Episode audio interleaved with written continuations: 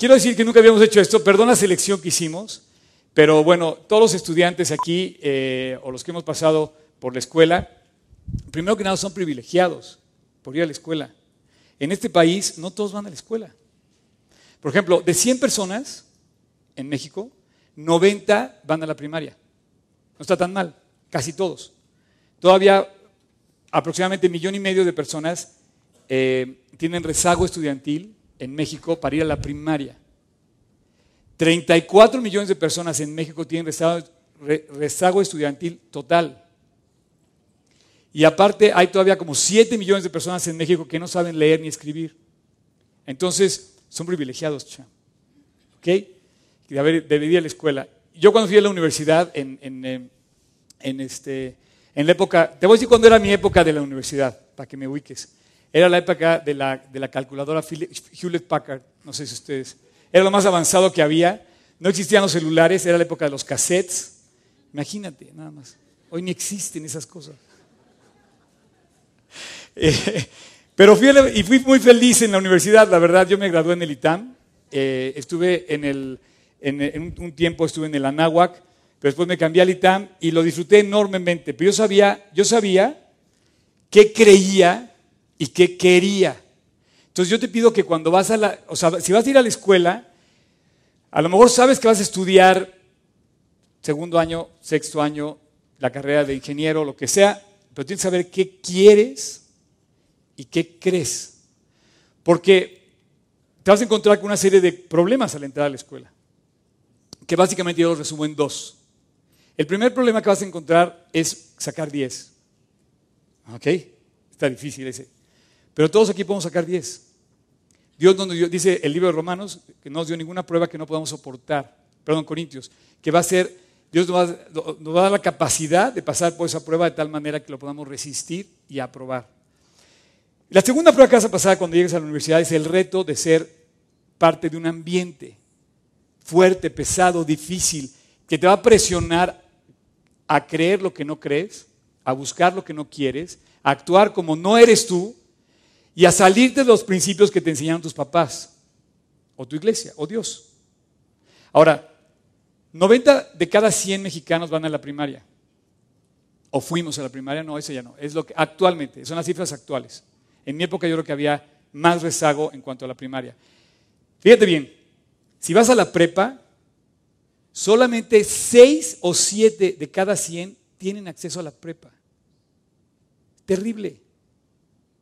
Estamos en lugar cincuenta y tantos de educación en el mundo, algo así más o menos.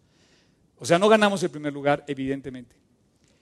Pero si vas a la universidad, solamente entre 3 y 5 personas tienen acceso a la universidad. O sea, si vas a la universidad eres privilegiado. Eres de esas personas que tienen el, eh, el regalo de este país que solo se da entre 3 y 5 personas.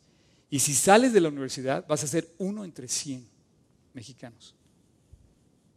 Vamos a hablar de esto de regreso a la escuela hoy. Yo quiero eh, decirte que hoy es un día especial. Nunca habíamos hecho esta serie, pero yo creo que la vamos a, implantar a partir de este año cada, cada regreso a clases en, en, esta época vamos a, vamos a volver a tener esta serie eh, con todos los chavos que van, chavos, ¿verdad, ¿verdad Carmelita? Que va a la escuela. Un aplauso para Carmelita que está estudiando también, ¿no? Buenísimo. Así es que, así es que el hashtag de hoy va a ser Back to School o Sé Valiente. Voy por el 10, ¿no? ¿O ¿Cuál puede ser el hashtag? Voy por el 100. No por el 99, hay que ir por el 100. Así es que su meta de notas va, a ser el 100 de este año. Eh, bueno, miren, vamos a entrar en materia y la verdad, este día está increíble. Lo primero que les quiero enseñar es un video que les preparamos. hay, tres videos el día de hoy. Ya, ya les estoy dando todo el programa. Pero el primero es lo que van a enfrentar. A mí no me importa tanto qué, qué vas a estudiar. Porque pues puede ser a lo mejor hasta un innovador, a lo mejor creas una nueva, una nueva cosa. A lo mejor eres el inventor de la transportación cibernética. Y a lo mejor inventas un transporte que no existe ahorita. O a lo mejor inventas una cosa parecida al iPad que no existe ahorita. ¿por qué no creer que México pueda tener ese tipo de personajes? Es la primera cosa que vamos a empezar a luchar hoy, que vamos a ver al, al final de esta plática. A mí no me importa tanto qué vas a estudiar, porque a lo mejor hay aquí de primaria, secundaria, preparatoria y hasta posgrado, ¿no? Pero lo que sí quiero decirte es que no solamente tienes el reto de cruzar tus materias y sacar 10 o sacar 100, lo cual se puede, y más con Jesucristo, sino tienes un reto más importante que es lo que va a atentar contra tus principios. Cuando tú entras a un ambiente de escuela, empiezas a entrar a una situación donde lo primero que vas a hacer es como llegar como un X. Sóplenle, soplen. No, no, no, no, tuve no, champ. La gráfica, la gráfica. Esa. No le soplaron, por eso pasó eso. O sea, neutral, eres X. Entras a la escuela, no te quieres definir como nada, ni para bien ni para mal, eres X. O sea, ni fu ni fa. O sea, pichas o cachas y dejas batear.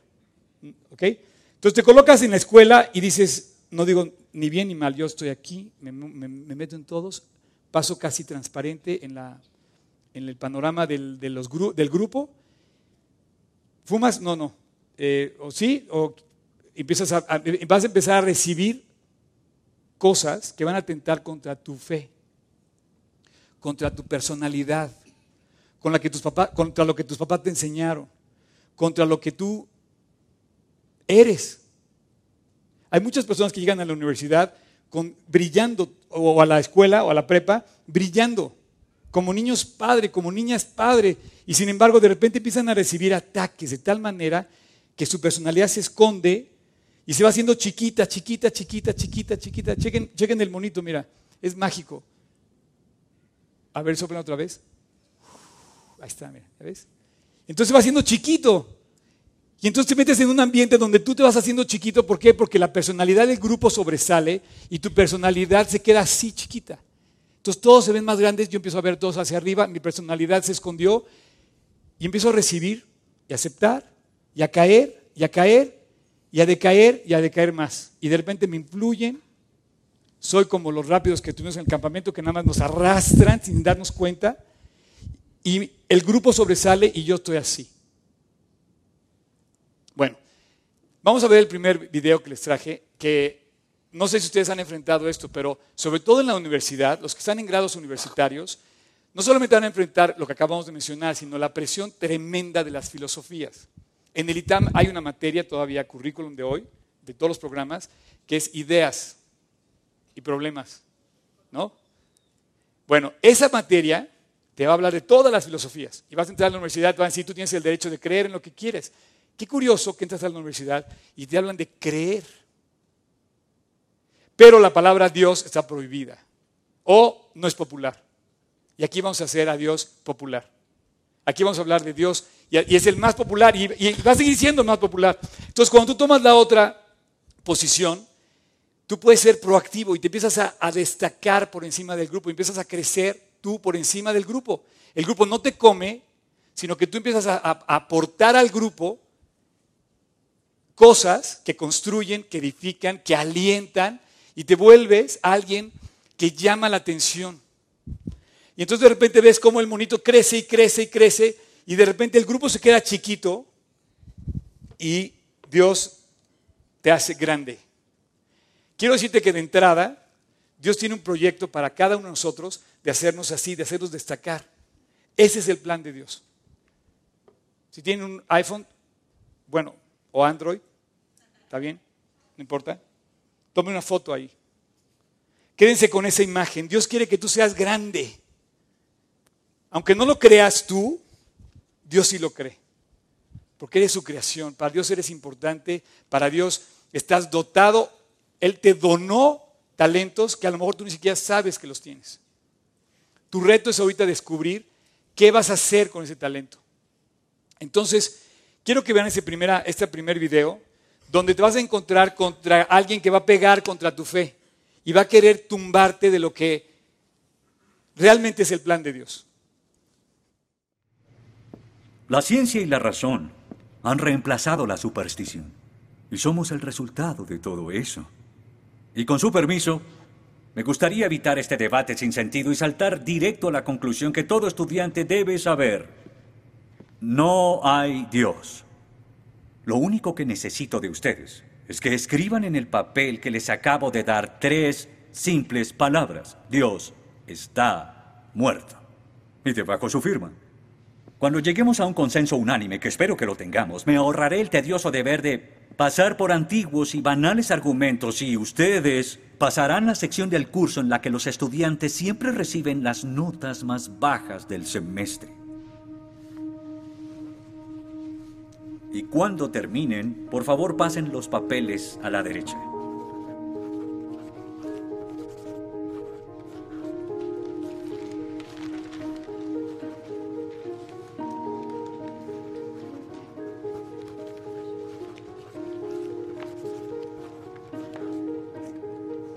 Gracias.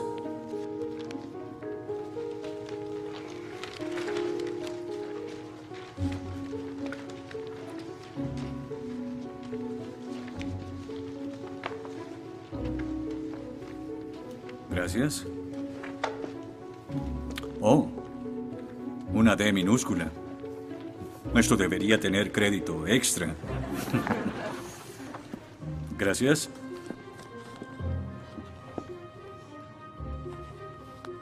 Disculpe, señor. Wheaton. Josh Wheaton. Señor Wheaton, ¿le pasa algo? Ah, no puedo hacer esto. No puedo hacer lo que pide, soy cristiano. No, no se preocupe, aún puede regresar a su dormitorio, arrodillarse y orar al lado de su cama si quiere. Lo que haga con su vida es su problema, pero lo que haga aquí en la clase es el mío. Yo no puedo. Muy bien, señor Wheaton. Déjeme explicarle la alternativa. Si no puede admitir que Dios está muerto para el propósito de esta clase, entonces tendrá que defender la antítesis de que Dios no está muerto y será enfrente de la clase, en el atril. No la estoy recomendando en sí, pero bueno, me parece increíble lo que está presentando esta situación. Esto pasa y pasa inclusive más fuerte, o sea, esto no es nada más así. Está nice ahorita, casi, casi. Hay, hay, hay, hay ataques directos contra tu fe. Y esto tú no puedes ir a la escuela sin Dios. Es más, no puedes hacer nada sin Dios. La, Biblia te lo dice, dice, todo lo puedo en Cristo. La antítesis sería, nada lo puedes sin Cristo. ¿no? Y yo diría que el útil más importante que debes llevar a tu escuela es tu, tu Biblia. Cuando yo iba al ITAM, en esa época no había esto, entonces tampoco usaba portafolio, pero entonces mis, libros los llevaba y mis cuadernos los llevaba visibles, mi Biblia la llevaba visible, entonces había unos pupitres que ponías tus, útiles debajo de tu silla y todo el mundo veía que yo estaba con una Biblia. Yo me identifiqué como creyente, como este chico. Y yo también recibí burlas y al principio no fui el más popular. Tampoco eh, lo andaba buscando como esto, y simplemente sabía lo que quería y lo que creía. Y me honraba y me honro todavía de llevar eh, mi Biblia a todas partes. Yo me convertí a Cristo entrando a la universidad. Yo podía ser un ejemplo de aquellos que se fueron, se cayeron, se ahogaron, se perdieron, se apagaron, porque los demás pudieron más. Pero no, Dios me dio la gracia, la fuerza y además una enorme dicha de vivir abundantemente en mi universidad. La disfruté muchísimo, iba emocionado a la universidad. Yo pensaba cada vez que iba que tenía una oportunidad que, no se iba a repetir otra vez en mi vida, ¿no? Pero llevaba mi Biblia siempre, siempre he llevado mi Biblia desde los 18 años. Ahora, este, esta situación se presenta y a lo mejor estás viviendo tú parecida, peor o menos peor. Pero lo que te quiero decir es que este, este, este chico tuvo la oportunidad, primero de manifestar su fe y después de demostrar su fe. Vamos a ver qué pasa. Libre albedrío. Dios permite que el mal exista por el libre albedrío. Desde el punto de vista cristiano, Dios tolera el mal en este mundo por un tiempo para que un día todos los que eligieron amarlo estén con Él en el cielo, apartados del mal, pero con el libre albedrío intacto. En otras palabras, la intención de Dios con el mal es destruirlo un día. Oh, qué conveniente. Un día me desharé de todo el mal del mundo, pero hasta ese momento tendrán que lidiar con las guerras, holocaustos, tsunamis, pobreza, hambruna y sida. Que se diviertan. Luego nos enseñará sobre el absolutismo moral. Pero ¿por qué no? El profesor Radisson, quien claramente es ateo, no cree en absolutismo moral, pero en su programa dice que planea hacernos un examen en la última semana. Apuesto a que si consigo una A en el examen haciendo trampa, inmediatamente empezará a sonar como un cristiano insistiendo que está mal hacerlo. ¿Y qué base tendría él? Si el propósito de mis acciones es lograr el éxito, entonces, ¿por qué no podría hacerlo?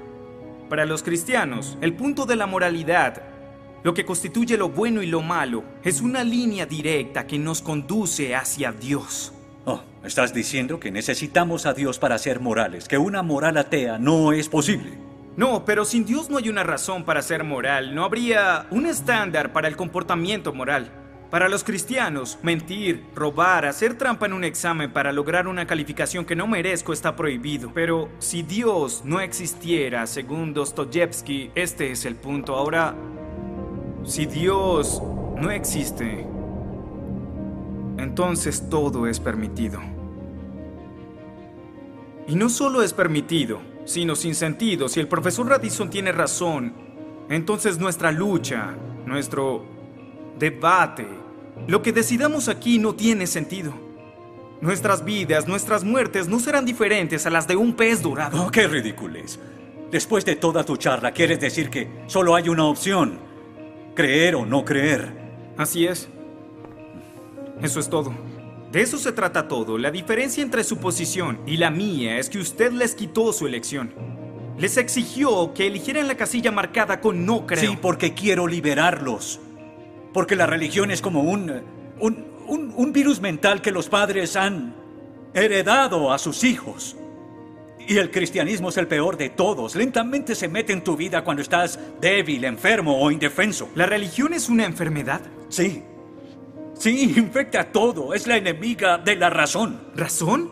Profesor, usted dejó la razón hace mucho tiempo. Lo que nos está enseñando aquí no es filosofía, ni siquiera es ateísmo. Lo que nos está enseñando aquí es antiteísmo. No es suficiente. Necesita que todos no creamos como usted. ¿Por qué no admites la verdad? ¿Quieres enredarlos en tu primitiva superstición? Lo que quiero es que tomen su propia decisión. Eso es lo que Dios no sabes quiere. cuánto voy a disfrutar reprobándote. Pero ¿a quién realmente quiere reprobar? Profesor? ¿A mí? ¿O a Dios?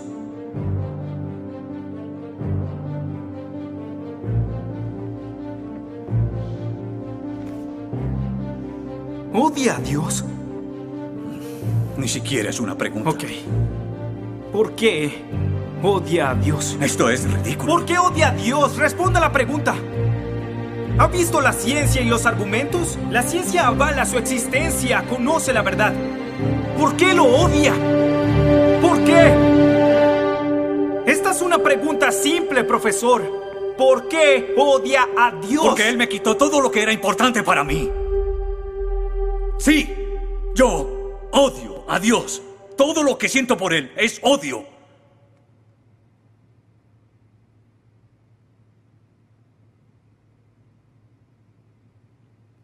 ¿Cómo puede odiar a Dios si no existe?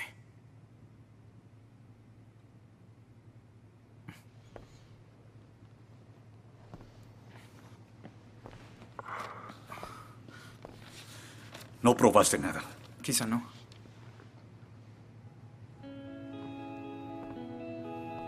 Ellos deben elegir.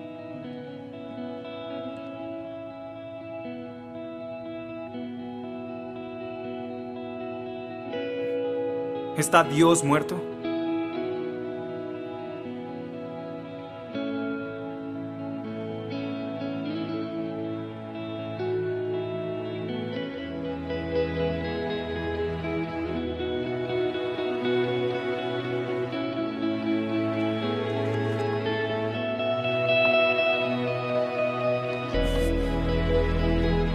Dios no está muerto.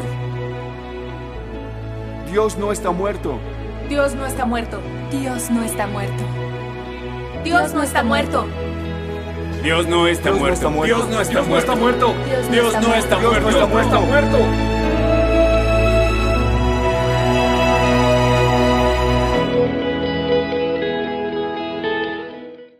Dios no está muerto, definitivamente.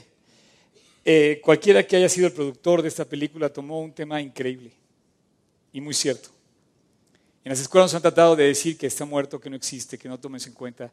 Y como bien dijo ahí el argumento, si Dios no existe, entonces todo se permite, ¿no? Y bueno, este, este día es un, lugar, es un día especial y me alegra muchísimo que hayan venido porque yo te quiero decir que planeamos esto hace un año.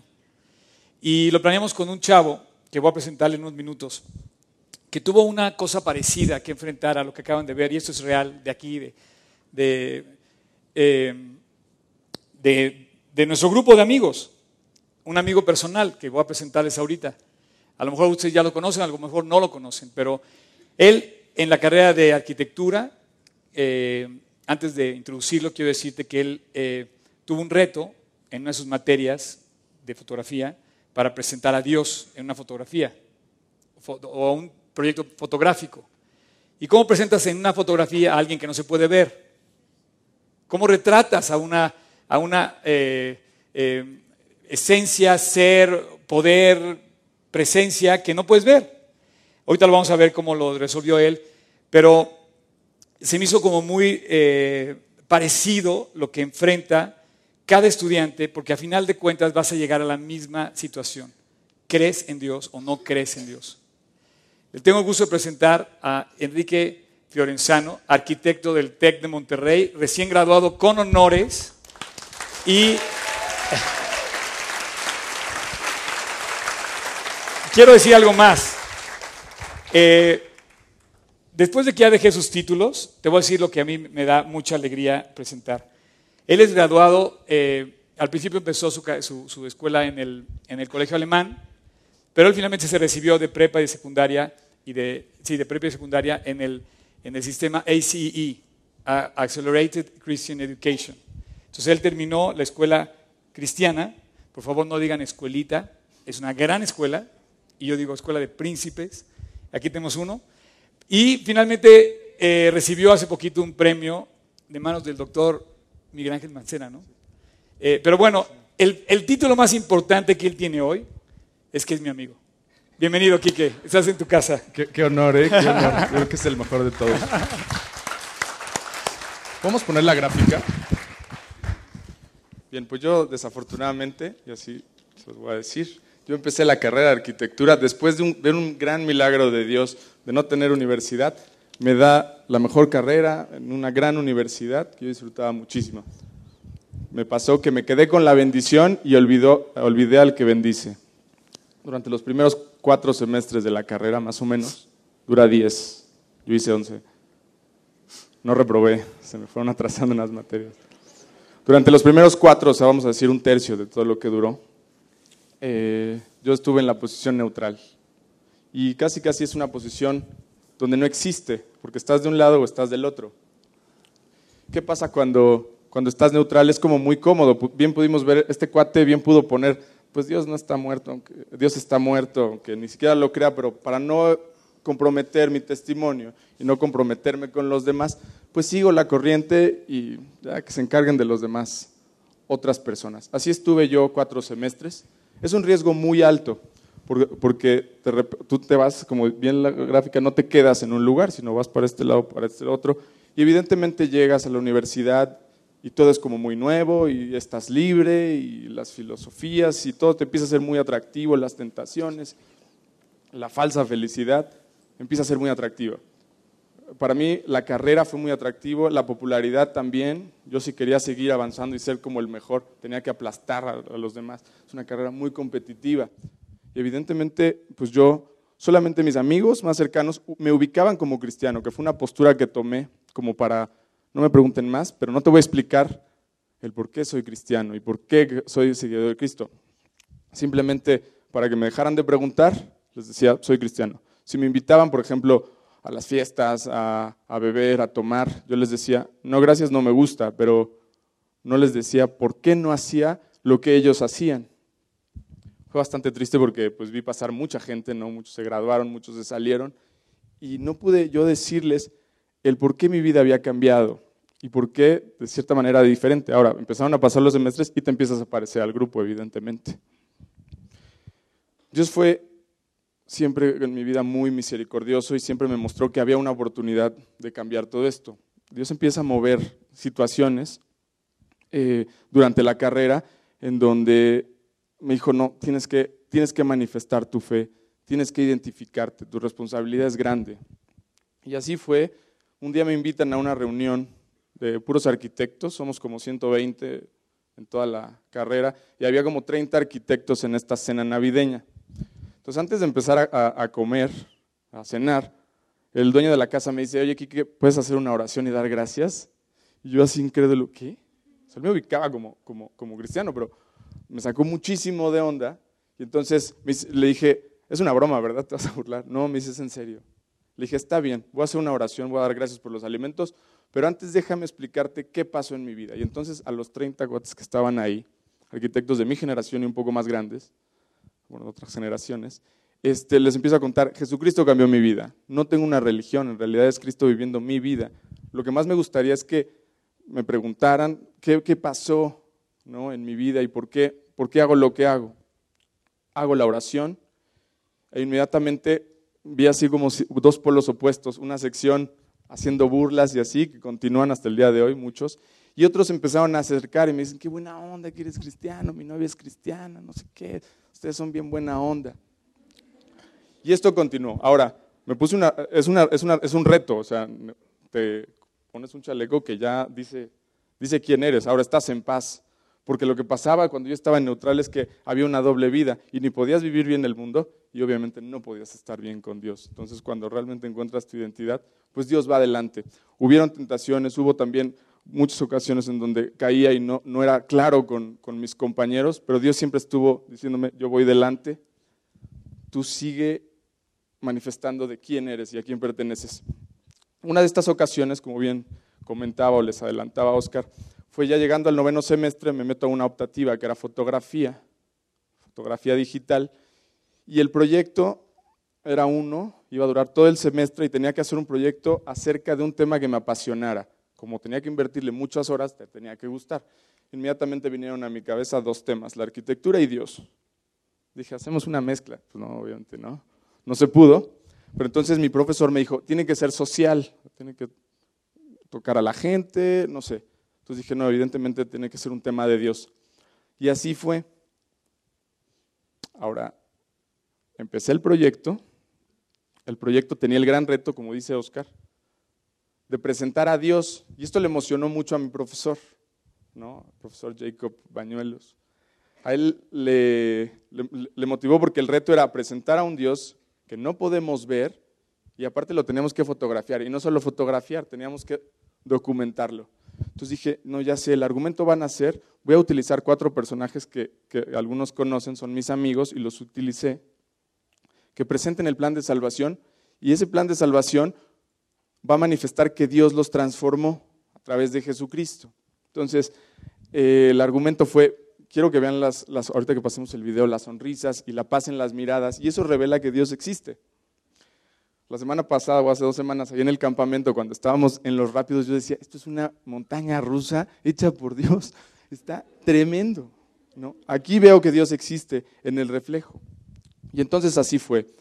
Hubo un momento de tentación durísimo de abortar el proyecto como a la mitad del, del semestre.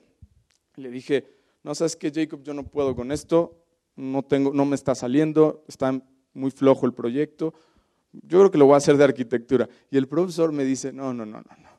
Tú sigue adelante con esto. Y yo me quedo así como, órale, él me está diciendo que presente el proyecto. Y pues así fue. Dios dio muchísima gracia, Dios dio los tiempos para fotografiar y, y poner la canción que tenía que ser. Finalmente, cuando llega el día de la presentación, había 60 personas el jurado más extremo en el cual yo me haya enfrentado. O sea, literal, había 30 proyectos que se presentaban y todos eran crítica y burla entre el jurado, ya sabes, así como de, no tiene acento, que pase el siguiente. Así, tan duro el, el, el jurado. Estaba compuesto por doctores en comunicación y, y, yo aparte siendo arquitecto, que no era mi fuerte, evidentemente, el, el, mundo audiovisual, estaba experimentando y luego dije, hijo, yo voy a llegar con un tema de Dios. Me van a hacer pedazos.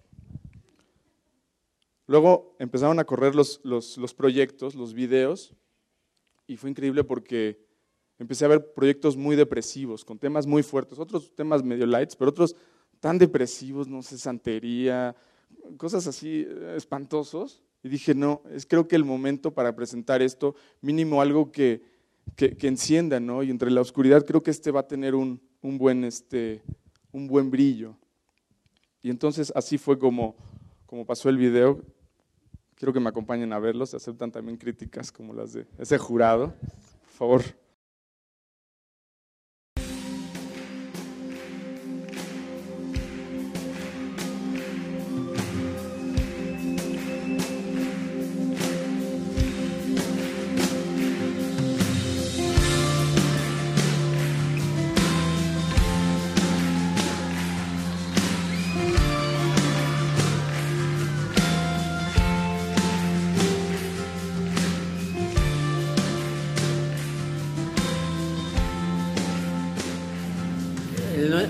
Verdad más importante en la vida que el amor de Dios. El amor de Dios es muy diferente a lo que el mundo maneja porque el amor es una decisión. En el mundo se maneja por emoción, atracción, algo más físico. Pero cuando llega Dios, Dios dice, se compromete y toma una decisión. Me vas a importar. Todo lo que tenga que ver con tu vida es importante y valioso para mí. Y esta clase de amor sin condiciones, sin límites, sin fin es lo que nos debe de cautivar. Yo creo que en el momento que el ser humano conoce el amor, el amor cambia por completo su vida. En realidad, gran parte de los problemas del ser humano es la falta del amor. Por eso cuando conoces este amor verdadero y sin condiciones, tu vida cambia para siempre.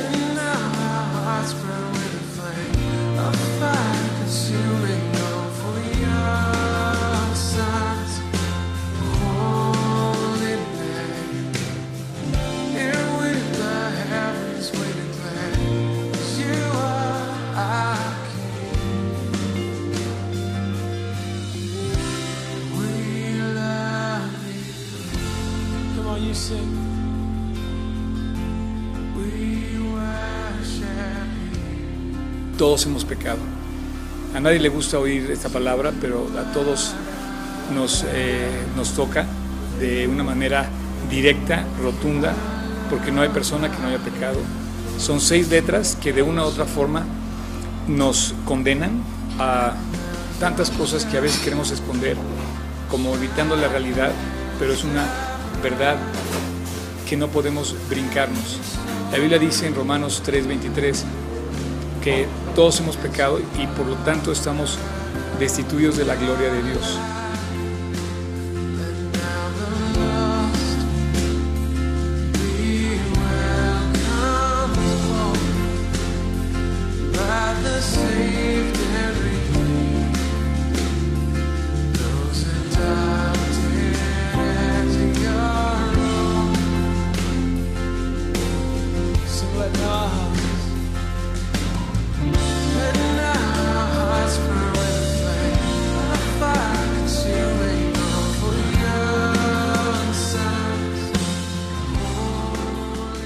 Tal manera me amó Dios que dio a su Hijo como sacrificio para que muriera en mi lugar en aquella cruz, y lo hizo para que mi vida fuera eterna a su lado.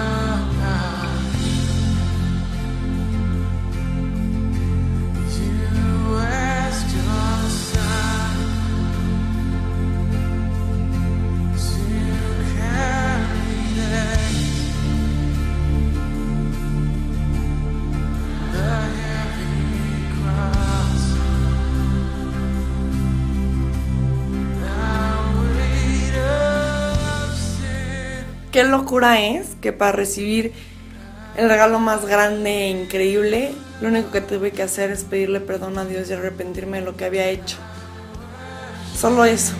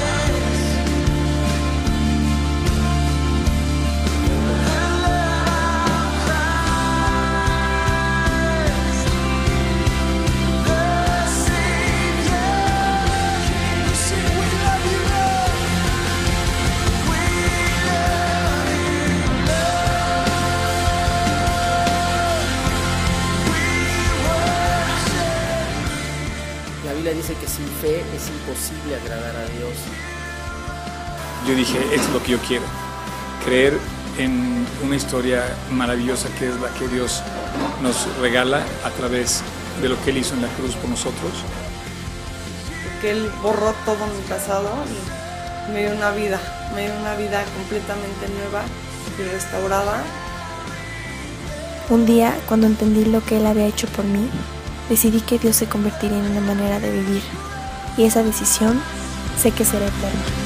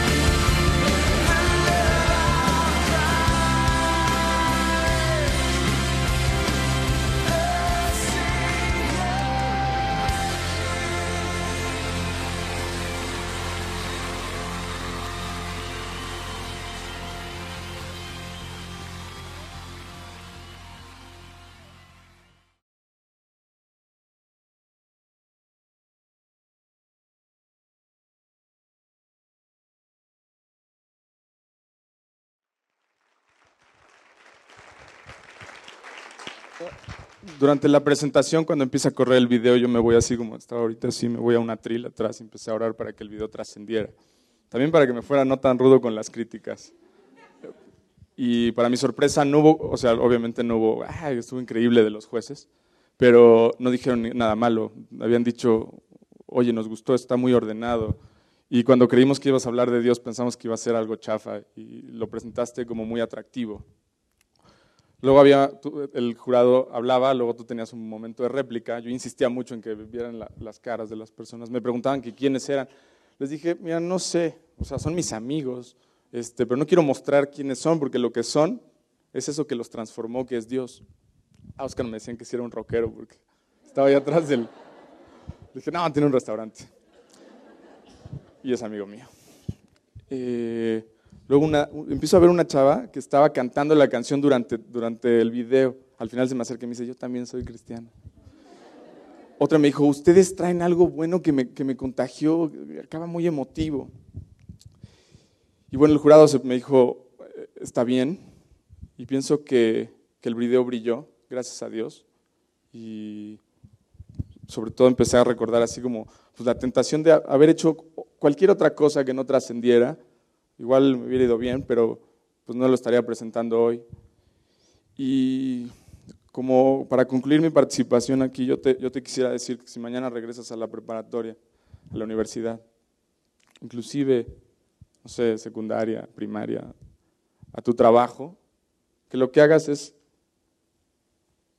llevar este útil escolar ¿no? de la vida, tu instructivo de la vida, y lo pongas encima de todo, ¿no?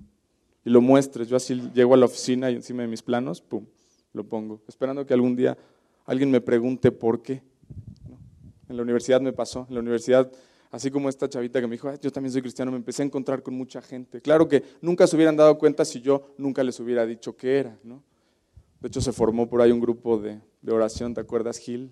Por ahí, Gil. Estuvo el grupo oración. Eh, yo les invito a que lo hagan y que nada más platiquen qué fue lo que les transformó. Esto que yo vivía estos cuatro semestres que no me dejaba tranquilo era que yo tenía la salvación y algo que me había transformado y que el de enfrente no lo tenía. Entonces yo los invito a que pues, lleven a Dios, a la Biblia, como su principal útil escolar. Estimado Oscar, gracias por la invitación. Sí se merece un aplauso, ¿verdad? Eh, muchísimas gracias, Enrique. Eh, gracias por la invitación. Efectivamente, hace un año empezamos a planear esto y bueno, por, por fin se cumplió ese día. Déjame decirte, yo creo, Enrique, que tú ganaste mención honorífica por los excelentes cuatro chavos que entrevistaste ahí. ¿Sí o no? No es cierto. Perdón. Bueno, ya viste dos casos, uno de película, ¿no? Ya viste el caso de la película, ya viste otro que está también de película, pero es su propia película. Yo te pregunto, ¿cuál es tu película? ¿Cuál estás grabando tú? Tú estás grabando una película ahorita, en tu propia vida estás grabando tu historia. Hay historias de película y hay verdaderas películas grabadas por historias que están haciendo ahorita. Y hay personajes que se vuelven famosos por las decisiones valientes que están tomando. No sé, te digo, a lo mejor esta reunión va a ser sé valiente o ve por el 10, hashtag solo por el 10. No sé. Pero cuando tú entres a la universidad, sobre todo en la universidad, te vas a encontrar con la primera presión fuerte en contra de tu fe. Ya en la universidad. Así es que si tú, es, tú estás a punto de entrar a una primera clase o un primer semestre universitario, te van a presionar como estás viendo esta, y es una realidad. Esto pasa inclusive entre los círculos de amistades. Otra presión que vas a tener es la novia. No sé, como que parece que el romance florece en la universidad. Y entonces, entonces tienes que tener novia o tienes que tener novio. ¿Y sabes qué? ¿Por qué no le pides a Dios que te dé el momento para hacer eso? La próxima que vamos a hacer ahorita en esta reunión es descubrir seis eh, puntos que yo te quiero dar para que tú enfrentes los siguientes semestres que vas a entrar en la universidad. Y que vayas de verdad con una visión más clara de que ni tienes que conseguir novia, ni tienes que cambiar tus convicciones o ceder a tus convicciones, ni tampoco tienes que pertenecer particularmente a algún grupo que quiera absorber tu personalidad o tu ser o lo que te han sembrado tus papás y definitivamente Dios. Tienes que ir por el 10 y tienes que ir convencido de lo que eres, de quién crees, en qué crees y de lo que quieres. Si tú no vas convencido de que en qué crees, te van a hacer pedazos. Yo me convertí a los 18 años justo cuando estaba entrando a la universidad y yo viste que le dije a Enrique en la, en la grabación, a mí cuando me hablaron de Cristo dije, esto es lo que yo quería. Esto es lo que estaba buscando, no me interesa nada más, esto es lo que yo quiero. Y caminado, he caminado toda mi vida desde entonces sabiendo que creo y que quiero. Y quiero más de Cristo, quiero más de Él. Número uno, primero que nada, yo te voy a pedir en la escuela en la que estés, busca personas que construyan tu ser. Porque normalmente queremos buscar personas que llaman la atención en el entorno del grupo, pero que no hacen nada por ti en el fondo. Y no es un egoísta, simplemente que hay personas que a veces caemos en, esa eh, tentación de debilidad donde nos absorbe la personalidad destellante de alguien, sea hombre o mujer, y nosotros simplemente, como ese es el popular, aceptamos lo que esa persona diga. Busca personas, relacionate con amigos, con gente que saque lo mejor de ti, que, que vea que tienes un talento y que va a brillar ese talento en ti. Imagínate que de repente, oye, tú eres bueno para esto. ¿Por qué no aprovechamos lo que sabes, lo que, lo que eres para estudiar más y vamos por el 10? Yo me acuerdo que, digo, si tú estás en escuela, Una de dos, o buscas con quién va a sacar 10 y cuando te piden hacer un equipo, buscas a alguien que pueda sacar 10 o que quiera ser popular. El plan de Dios es que saques 10 y además si sacas 10 te va a ser popular. El plan de, el plan de la escuela o de- el- del grupo pues es que tú seas un X y que no destaques. Amigos que te aprecien, que sepan qué cualidades tienes, que te hagan una mejor persona, un mejor estudiante. Hay muchas cosas en la universidad, hay muchas cosas en la prepa, hay muchas cosas, inclusive en la primaria. Me acuerdo cuando yo cambié de escuela y entré a la primaria, una de las primarias más caras de México, que yo, la verdad, no metería a mis hijos a esa escuela hoy, por lo que yo vivía ahí.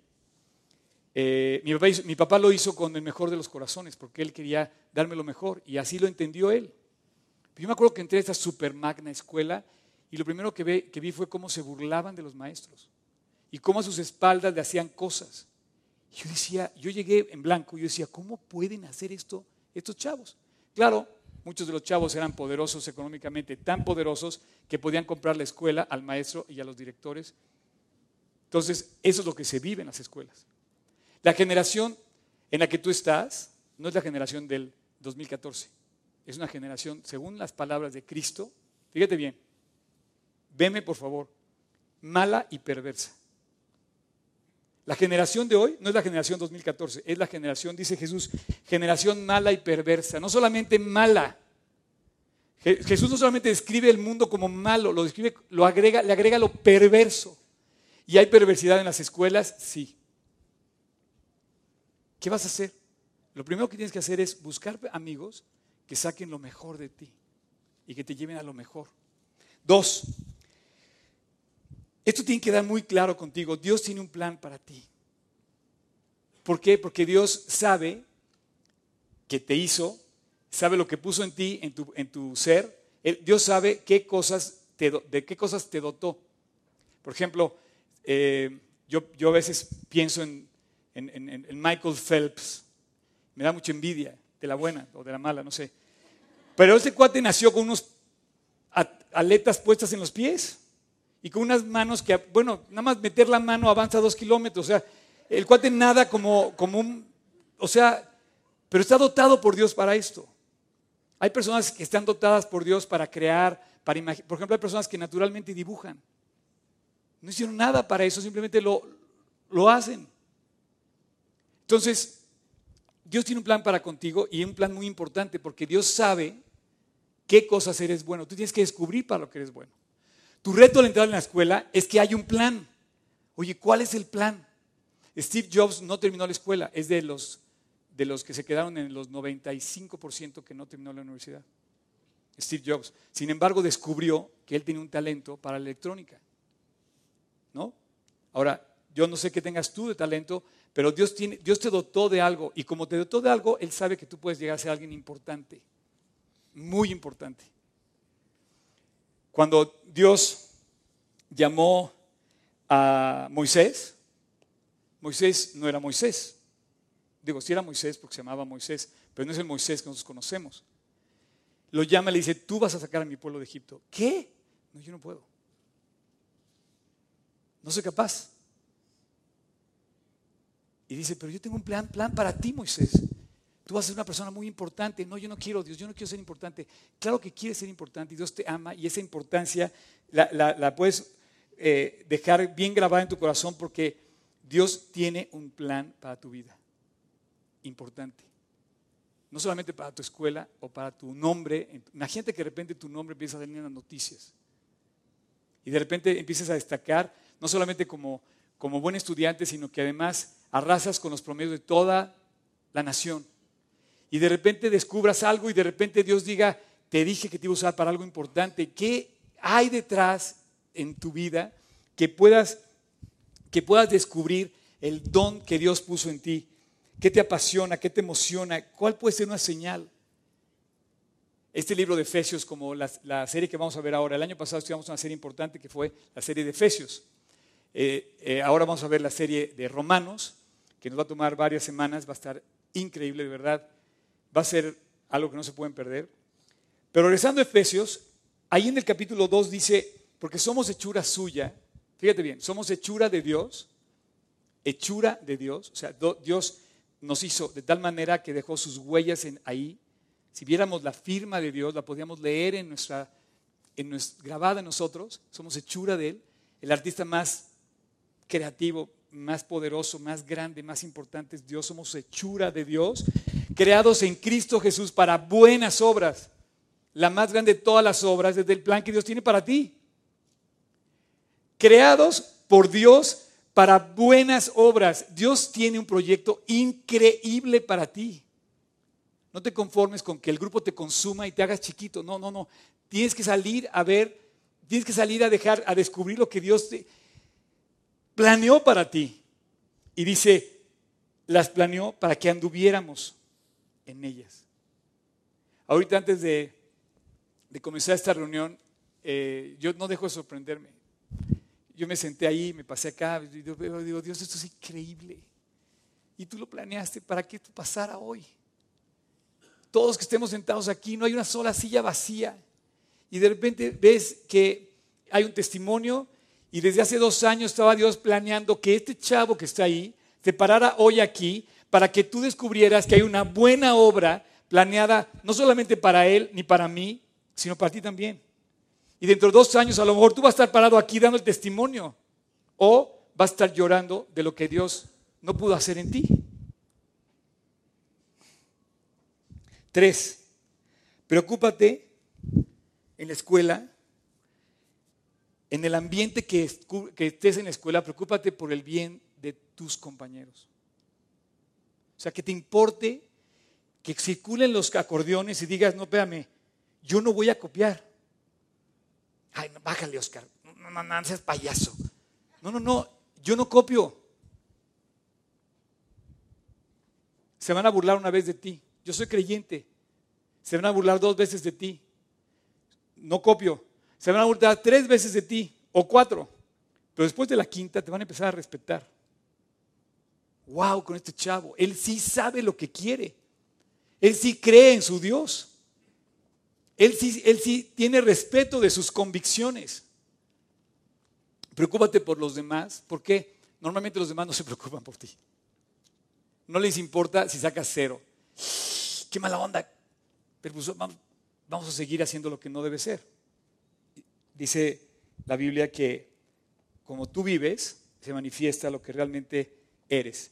Normalmente en las escuelas el ambiente es egocéntrico, egoísta al máximo. Entonces, preocúpate por los demás y vas a romper ese ambiente. Es más, si tú te das la misma idea de la gráfica que hicimos ahora con esto del monito que vimos, si tú te vas en la gráfica hasta tu edad de bebé, vas a ver lo más egocéntrico que fuiste fue cuando eras bebé. Pero si estás en la primaria, sigues siendo egoísta. Quieres las cosas, las quieres ya. Un bebé es egocéntrico. No, 100%. Y lo grita y lo quiere ya. Pero hay chavos que están ya en la prepa que también siguen siendo, yo quiero esto y a fuerzas. Y ahorita.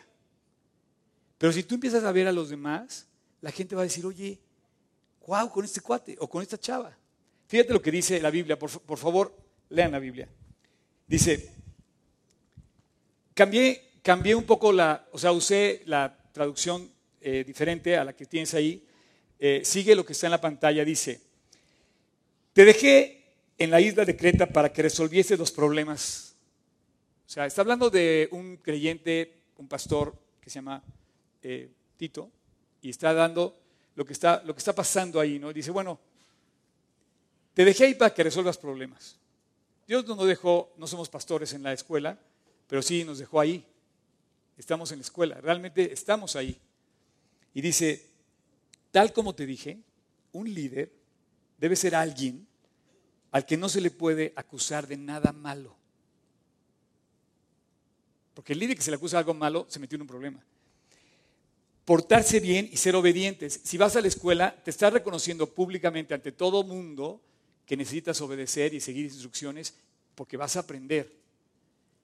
Entonces, si vas a la escuela, tienes que saber que tienes que seguir instrucciones, portarte bien, obedecer y entonces vas a recibir y vas a seguir adelante. Versículo 7, Dios les ha encargado a los líderes de la iglesia, por eso, pero vamos a quitar esa palabra, vamos a tratar de que somos estudiantes, que vigilen el trabajo de todos. O sea, no voy a caer en la provocación de copiar, no voy a caer en la mentira, no voy a caer en la grosería, no voy a caer en las cosas que me están enseñando. Si no lo debo, lo voy a sembrar para bien. Y dice, para que todo se haga bien. Por eso no deben ser tiranos, ni enojarse con facilidad. Y checa esto, ni emborracharse. ¿Cuántas universidades cruzas la calle y hay un bar enfrente? Porque saben que la onda es, no, vamos a echar nuestras chelas. No, espérame, maestro, madura. El biberón no se llama así. Sácate eso de la cabeza, ¿me entiendes? Y dice, tampoco deben ser violentos. Bullying, cero, cero, cero. Preocúpate por hacer las cosas bien. No atentes contra el bienestar de los demás. No hagas bullying. No te atrevas a hacer bullying. No debe ser violento y dice, tampoco tramposo. Bueno, este cuate, imagínate lo que nos está diciendo Dios, no hagas trampas. Te lo dice con todas sus letras.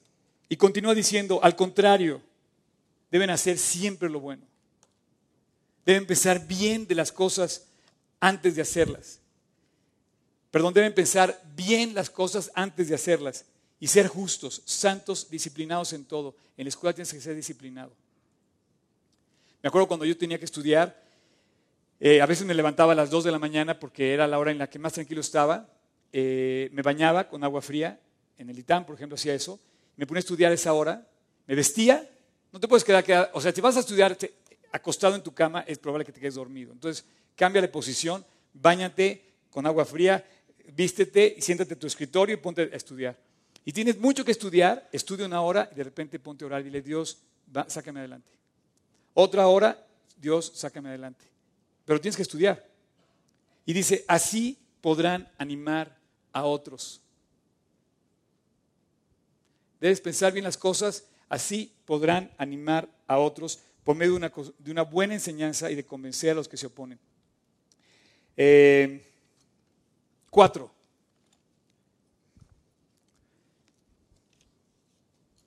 Esto es una muy buena. Bien lo dijo Enrique, dice, tu útil más importante es tu Biblia. Oye, pero no estudiamos nada de la Biblia. Bueno, es tu útil. Y más que útil, más que útil es Dios en la, escuela. Es tu útil, más útil de todos los útiles, que llevarte a Dios. Si te llevas a Dios, el punto número cuatro, te voy a decir algo, eh, sí tienes lo necesario. Porque Moisés, cuando le dice Dios, es que te voy a escoger a ti para ser líder. Como Moisés, no, yo no quiero. De hecho, es el único que ha hecho enojar. Está muy claro que lo hizo enojar a Dios. Moisés lo hizo enojar Dios, no es el único que ha hecho enojar. Yo creo que también otros lo hemos hecho enojar también. De repente. Pero le dijo, oye, ya, párale, Moisés, te voy a usar a ti. Vas a ser un gran líder. Pero él decía que no, que él era chiquito, que él no podía, que él no tenía lo que se necesitaba, que él no, él no podía con lo que tenía que hacer. Y a mí me acuerdo perfecto, como saben, el ITAM, la carrera que era, la materia que era la coladera del ITAM era costos 3 de la carrera de contaduría. En aquel entonces estaba el profesor Porragas, a quien respeto enormemente. Me enseñó a ser muy diligente y le tenía terror. El cuate llegaba a las 7 de la noche en punto. Ya no digas que entraras tú al... No, no, tenías que estar sentado en tu banca con una hoja blanca encima, un lápiz, una goma con punta porque no dejabas caer ni siquiera pluma ni otra cosa. Así en serio. Y además, tu Hewlett Packard financiera. Y a las 7 en punto llegaba entrando diciendo, primera pregunta. Y ponía segunda pregunta, tercera pregunta y decía, jóvenes tienen cinco minutos para contestar el examen. Él me enseñó a ser puntual. ¿eh? Bueno, Jesús me enseñó a ser puntual y yo nada más cumplí ser puntual en esa materia. Y a las 7 y 1 decía, quedan 4 minutos, quedan 3 minutos, quedan 2 minutos, queda 1 minuto, quedan 30 segundos, quedan 20 segundos. Y decía, la primera vez, este cuate me va a volver loco, no tengo chance de contestar el examen, no está Entonces yo desde el principio llegaba y me sentaba en la primera banca y decía, Dios, ayúdame, ilumíname. Y bueno, Dios me iluminó. Déjame decirte una cosa, aquí si hay alguno del ITAM, sabe que en el ITAM no hay exentos, y esa, esa materia Dios, no sé cómo, la exenté. No solamente Dios me permitió terminar, o sea, yo pensé que no podía terminar la carrera, por esa materia. No solamente Dios me permitió pasar por la materia, sino me, me permitió pasarla exentando la materia. Ya te puedes imaginar, casi le beso los pies al profesor.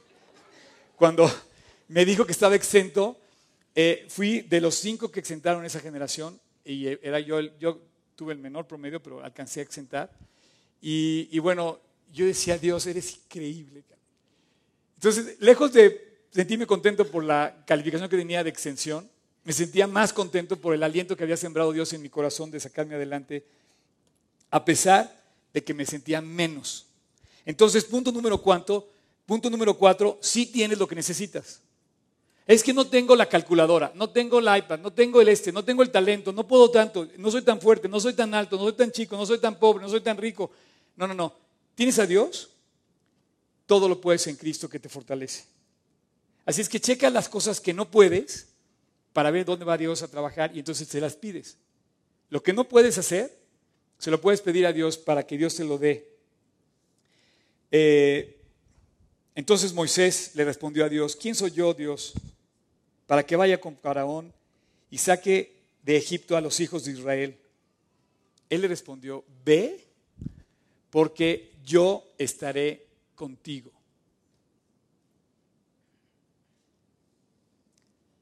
Yo estaré contigo. La Biblia está llena de esa frase. Qué increíble es poder ir a la universidad, a cualquier cosa que enfrentes, con Dios ahí. Cinco, ten un maestro en la escuela. Digo, si vas a la escuela es porque necesitas un maestro, porque alguien te tiene que enseñar. O sea, si vas a la escuela es porque vas a aprender. Alguien te va a enseñar. Ese maestro, ese maestro debe ser alguien que siempre, que siempre y que siempre en ti lo bueno de Dios. Entonces, hazte alumno de Cristo, de Dios. Ten un maestro que te lleve a tomar la decisión antes de hacerla. Escúchalo, apréndelo, síguelo y obedécelo. Nuestro principal maestro debe ser Dios. Tenemos que estar en sincronización con Él. Y tenemos que tomar la decisión de no hacer nada sin que Dios nos esté guiando. Y seis, esta es buenísima.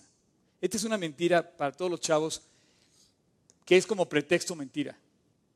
La usamos de pretexto y nos queda muy bien porque somos muy jóvenes. Gracias. Soy demasiado joven. No, no, yo no pago la renta. O sea, ¿cómo crees? No me pongas responsabilidades grandes porque yo no, a mí no me toca pagar la renta de la casa. Pues no, obviamente no. Pero no eres demasiado joven. Punto número seis, no eres demasiado joven. Oye, pues tengo ocho años. O tengo once años. Oye, voy en segundo de prepa. Soy todavía muy joven. Todavía tengo 17. Soy todavía muy joven. No eres demasiado joven. En tu generación, todos tienen tu edad. En tu salón de prepa, todos tienen la misma edad. A menos que haya uno como el Mosh, que lleva como dos semanas, digo, dos, dos décadas. el Mosh, ¿no? Creo que, creo que no, creo que lleva como, creo que va a cumplir 60 y todavía no se recibe de la UNAM. Pero bueno, es famoso el Mosh. Eh, perdón si está por aquí, no es cierto. este, no eres demasiado joven. Si tú estás en tu generación, tengas 8, 11, 20, están todos de tu misma edad. Por lo tanto, te voy a decir algo. ¿Pueden pasar los del worship, por favor? ¿Pueden subir?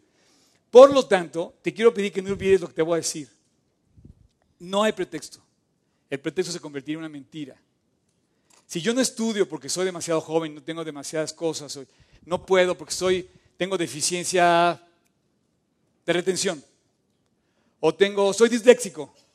Oye, espérame, eso Dios puede con la dislexia. Hay gente que dice, oye, es que yo tengo problemas de retención, soy malísimo, y apenas saqué el 7, pero es que yo soy así. No, no, no, no, no. ¿Y qué tal si Dios quiere que seas un hombre notable? Oye, pero soy demasiado joven, yo no tengo, no. Hoy, donde estás, tengas la edad que tengas, así estés en, en primero de primaria, hoy, ahí donde estás, tienes la capacidad de hacer la diferencia. Híjole, este chavo de la película hizo la diferencia. Este chavo, no de la película, pero también hizo la diferencia. Y tú puedes hacer la diferencia hoy. Tienes la capacidad de ser un ejemplo para todos en tu clase. Todos. Tú puedes hacer la diferencia. Sí, Señor, yo creo en Dios, estoy orgulloso tremendamente de eso. La semana pasada, hace dos reuniones, decíamos que el personaje más trascendente de la historia es Jesucristo, reconocido por los estudiantes científicos de Cambridge y no sé quién. Los incrédulos lo reconocen. No ha habido otro personaje más trascendente en la historia que Cristo. Y creo en Él, soy su hijo, me ama y voy con todo. Dios te puede usar tal cual eres. Ve y disfruta tu escuela. Disfrútala. Eres de los privilegiados que pueden ir a la escuela. Y si vas cada vez creciendo, eres más privilegiado todavía, tienes más responsabilidad. Ahora, te voy a pedir muy, muy especialmente que si vas a a la escuela, tienes que leer primera y segunda de Timoteo, a fuerzas. No vayas a tu siguiente clase que viene sin leer Timoteo. Este cuate era un chavo como tú y como yo, que tenía un maestro, como tú y como yo. Y este maestro le dijo a él, le digo, oye, no tengas en poco tu juventud. No eres demasiado joven. Puedes hacer la diferencia. Ninguno tenga en poco tu juventud, le dijo Pablo, sino sea un ejemplo a los creyentes. Perdón, sea un ejemplo de los creyentes. Sé un ejemplo como creyente. Nadie te va a poder decir nada. En palabra, en conducta, en amor, en espíritu, en fe y en pureza. ¡Wow! Entre tanto que voy, ocúpate de la lectura. ¿Sí? Tienes que leer, tienes que estudiar, ponte a estudiar, de la, de la exhortación de la enseñanza. No descuides el don que hay en ti. Hay un don en ti. Hay un don en ti. No sé cuál sea, pero quizá está aquí y no te vayas a reír, porque a lo mejor eres tú. Escúchame bien. Quizá aquí está el próximo presidente de la República. A mí me gustaría, en 20 años, decir, ese chavo ve a mi iglesia. Y que inviten a Palacio Nacional diciendo, ¿sabes qué, Oscar? Decidí no cambiar de rumbo. Voy con todo, voy por todas las canicas, voy por el 100 y voy porque este país cambie. Voy porque, pero no va a cambiar si empieza a cambiar tu salón de clases. El pasaje continúa. Ocúpate de estas cosas. Permanece y aprovechalas. Y te dice, ten cuidado de ti mismo, de la doctrina y persiste en ella. Haciendo esto, te salvarás a ti y a los que están contigo. Hoy tienes de dos. Nada más de dos. Ahorita a la izquierda, ahorita a la derecha. Nada más tienes dos. O vas por el plan de Dios que tiene para ti, que es un plan importante, un proyecto increíble, o vas por el plan del grupo que no quiere nada de ti y no te va a dar nada. Voy a hacer una oración y quiero que cierres tus ojos y quiero que me sigas en esta oración. Y voy a pedir por tu escuela. Y voy a pedir por tu 100 y por tu 10. Y voy a pedir para que seas un hombre y una mujer digno de este país, digno de tu familia, digno de tu fe. Y que de repente Dios te pueda usar como lo planeó. Voy a hacer una oración. Te voy a pedir que te pongas de pie, por favor, pongas todos de pie. Y que me sigan en esta oración. Voy a pedir por este país que necesita tanto de la educación. Acompáñame a pedir porque México se convierta en un líder educado en la creatividad, en la ciencia, en el trabajo, en el desarrollo, en el progreso. Mientras viene Cristo por nosotros, vamos por todo. Ve por tu 10. Ahí, Señor Jesús, gracias por esta mañana. Gracias por todas esas personas chavos, chavas, grandes, chicos, que van a entrar a la escuela. Gracias por cada una de esas escuelas, porque no va a entrar cualquiera a esa clase. Va a entrar un hijo tuyo. Gracias por cada salón de clases. Dios, bendícelos. No solamente para conquistar la excelencia académica, sino para conquistar la mente, el corazón, a través de la fe, a través del amor, a través de la paz, a través de la alegría que tenemos al conocerte. Dios, déjanos triunfar y alcanzar el éxito como nación. Déjanos ser parte de una nueva generación que levante el nivel educativo de México, el nivel social, y que de aquí salgan los innovadores, los creativos, los que bendigan esta nación y pongan en alto, en alto, en alto, muy en alto el nombre de nuestro país, en donde nos dejaste. Dios, te pido por cada estudiante y por sus padres, para que tu nombre sea manifestado en sus vidas. Gracias Dios, porque no cambias, porque nos amas, porque quieres lo mejor. Qué grande eres Dios. No hay nadie más grande que tú. En tu nombre Jesús te lo pedimos. Amén.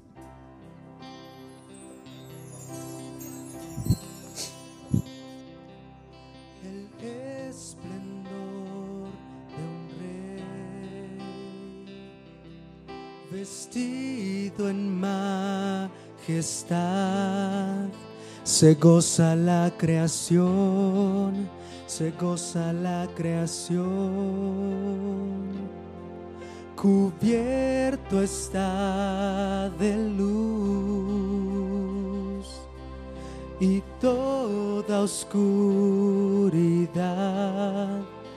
tiembla ante su voz, tiembla ante su voz. Cuán grande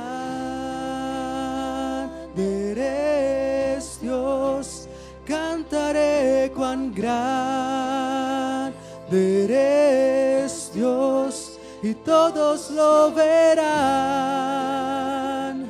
Cuán grande